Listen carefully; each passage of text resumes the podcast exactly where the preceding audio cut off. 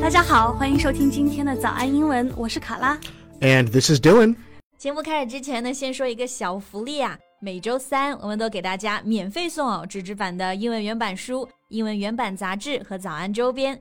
大家微信搜索“早安英文”，私信回复“抽奖”两个字，就可以参加我们的抽奖福利啦！对，这些奖品都是我们老师为大家精心挑选的，非常适合英语学习，而且你花钱也很难买到。坚持读完一本原版书、杂志，或者用好我们的周边，你的英语水平一定会再上一个台阶的。大家快去公众号抽奖吧，祝你好运！ So Dylan, are you sad you're not going back to America this Christmas? No, not really. But I might take a trip to Thailand soon. Oh, how exciting!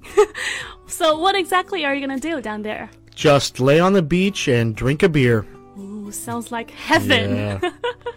I, I I hear Canada is a good place to go to. Also, Yeah, but you wouldn't want to go this time of year. It's pretty cold. 啊，这个时候去太冷了。那说到了这么一些不同的国家呀，今天就想要跟大家聊一聊这一些大家常常提到的国家，这些国家的人，还有这些国家的语言，他们的英文分别要怎么表达？因为很多时候呢，他们都会有一些 confusing。比如说我自己啊，曾经很长一段时间说到英国，英国的我都不知道要怎么讲，有那么几个词啊，UK、England、Britain、British，还有等等等等，到底 Yeah 要选哪一个呢 It's actually very like confusing for me too because I'm an American. We simplify things. He just figured it out. I did today actually 对，today 啊 with just the help now. of Jack. yes, thanks Jack. 那我相信很多的听众朋友呢也有这样的困惑，所以今天呢我们就来帮助大家解决一下。建议大家可以到我们的微信公众号“早安英文”去私信回复。加油，来领取我们的文字版笔记。那么首先呢，我们就从英国开始吧，就刚刚讲到的英国。 So, differences between the UK, England, and Britain. 呃，这几个词呢，平时可能你去搜的话，就觉得好像都是英国的意思，但其实它们有什么区别呢？ Well, the UK means the United Kingdom, which is comprised of four different countries. First, we have England, Wales, Scotland, and Northern Ireland, Ireland. While Britain means the same thing as the UK, with the exclusion of Northern Ireland.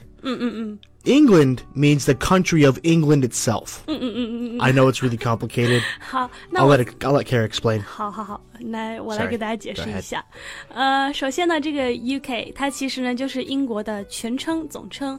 那 UK 呢，它其实是由四个国家组成的，四个部分组成的，分别是 England 英格兰、Wales 威尔士、Scotland 苏格兰，还有这个 Northern Ireland 北爱尔兰。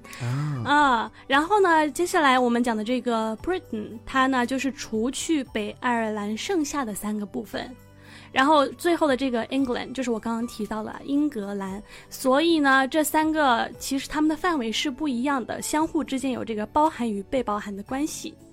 So English, British, and Britain all mean something else too.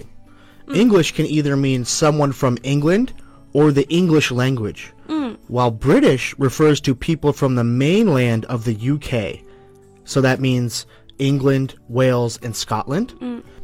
And Britain means the same thing as British, so someone from the mainland of England, Wales, or Scotland. 嗯，那接下来呢，给大家讲一下这几个词。首先，第一个 English，那这个肯定没有问题，它首先可以表示这种语言，也就是英文。然后呢，它可以表示 people from England，嗯就是来自英格兰的人。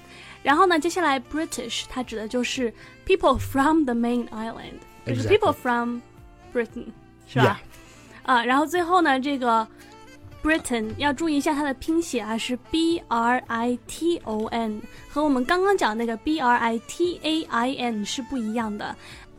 那这个 Britain 呢，它指的就是也是来自这个呃 Brit。Britain 的人， 但是呢，它和前面刚刚讲那个 British 有什么区别呢？如果我讲 the British，就是指那所有的人，是一个总称。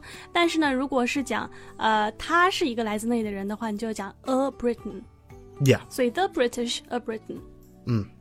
好，那聊完英国之后呢，我们再来聊一聊美国。那美国呢，其实我们平常讲的最多的是 America，是吧 Yeah 那但其实呢，还有那么几个大家可能也听过 U.S，还有 U.S.A，The United States of America，还有 The States。 Okay, so this is much easier than England. They all mean the same thing. Uh, they all mean the United States of America. That's it. Yep. While some may be used more colloquial than colloquially than others, um, others are more professional. So, for instance, I wouldn't introduce the president of America as the president of U.S. 所以 U.S. 是比较 colloquial 是吗？ Yeah, exactly. 啊、然后 America 呢？ The states are very uh, colloquial too, as well as as America. Yeah. 哦 Yeah 所以这个我们刚刚提到那个 the states，还有这个 U.S. 都是比较 colloquial，也就是比较口语的说法。但是呢，你可能就不会讲成说 the president of U.S. 就不太正式。 So I often hear people say, "I'm a Chinese."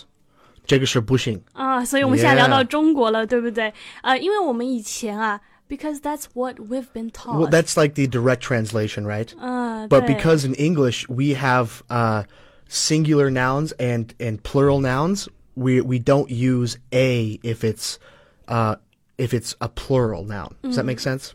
Okay. 我先给大家申辩一下，因为有很多人都会讲 I am a Chinese，是因为以前在中学的时候，在我们的 middle school 的时候呢，老师 Yeah. 确实是这么教的说是 Chinese 可以做形容词表示中国的，也可以表示中国人，所以你可以讲 I'm a Chinese，但其实呢，it just doesn't sound right。 No, it doesn't. 啊，uh, 你 Yeah. 所以你要讲我是中国人的话，你就讲 I'm Chinese， I'm Chinese. 对。有没有 a? 没有 a，没有 a. Okay. 那类似这个 Chinese 呢，还有一个词就是 French，它也不能讲成 a French，对不 Yeah. 对 So although they use a, a, the, a different suffix, you use the same rule for it. So you would say, I am French, or this is French bread, or- not a French, or a French bread. 对，但如果说你要讲说一个法国人的话，你可以讲 a French man。 Yeah, Oh. Frenchman. So, Kara, when speaking about a language in Chinese, you would just use the Chinese name of the country and Hua after, right? 差不多。 Trouble? Yeah, I thought so. Well, in English, it's not so straightforward. OK，so、let's dive deeper。 Uh, that might be a good idea. 那关于这个国家语言呢，有一个非常有趣的规律啊，接下来给大家聊一下这个规律，就是关于这个呃名词的后缀。 So in English, we use something called a suffix. And depending on the origin of the language and location of those who speak it, that suffix will change. 就是 suffix 呢，就是我刚刚讲的这个后缀。那不同地区的这个国家呀，在后面加上特定的后缀呢，就会变成这个国家讲的话。我们来给大家举一些例子。 So maybe we can start with a simple rule. There are four common suffixes ish, ick, ease, and ian.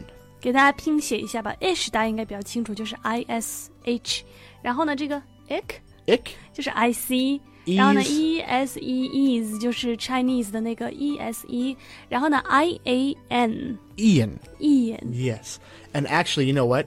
Ick and ish mean the same thing, but one is just the Latin pronunciation and one is the German pronunciation. 好的， Yep. Usually, languages from Western Europe use ish. For example, we have Irish. 嗯，给大家解释一下啊，就是这个 Western Europe，就是这个 Yeah. 欧洲的西部的国家呢对啊在国家名后面加上这个 i s h 的后缀，就会变成他们国家的语言。比如说刚刚讲的 Irish，爱尔兰语、 English, 英语、 Finnish, 芬兰语 Scottish, ，Scottish 是苏格兰语、 Spanish, 西班牙语 Polish, ，Polish， Bolanyu, 对， and Swedish. 这个瑞士语， Yes. 怪怪的 there is one excep exception to this rule, though, and that would be Turkish. ，Turkish 土耳其，呃，土耳其话、土耳啊其语。 As for Ick languages, these tend to be more ancient and archaic, and often go in tandem with dramatic, even operatic landscapes, like Arabic or Icelandic. 嗯，就是 I C 呢，通常都是来自一些比较说久远、比较古老的国家，比如说冰岛 （Iceland）、 Yeah. Icelandic， Bingo. 啊、这个冰岛的语言，然后还有这个 Arabic，啊、就是是阿拉伯语。 So E's languages usually come from East Asia, which use ESE at the end for their suffix. But there Right. is one exception. Do you know what that is, Kara? No， Portuguese. Portuguese. 呃，葡萄牙语。 Yeah. 那这个 E S E 呢，通常都是一些来自 East Asia，就是亚洲东部的国家。